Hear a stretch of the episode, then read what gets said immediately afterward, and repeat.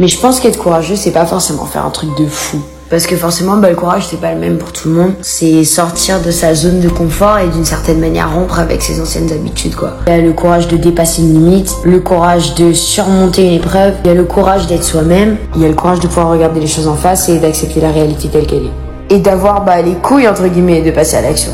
Et souvent, c'est très nuancé parce qu'on a tendance à penser que le courage, bah, c'est une absence de peur. Alors que quand on est courageux, c'est pas qu'on n'a pas peur.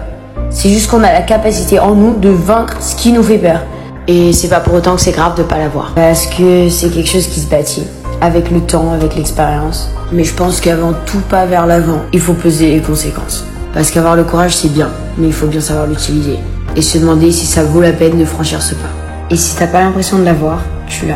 Parce qu'au final, bah c'est ce qui fait t'en sois là aujourd'hui.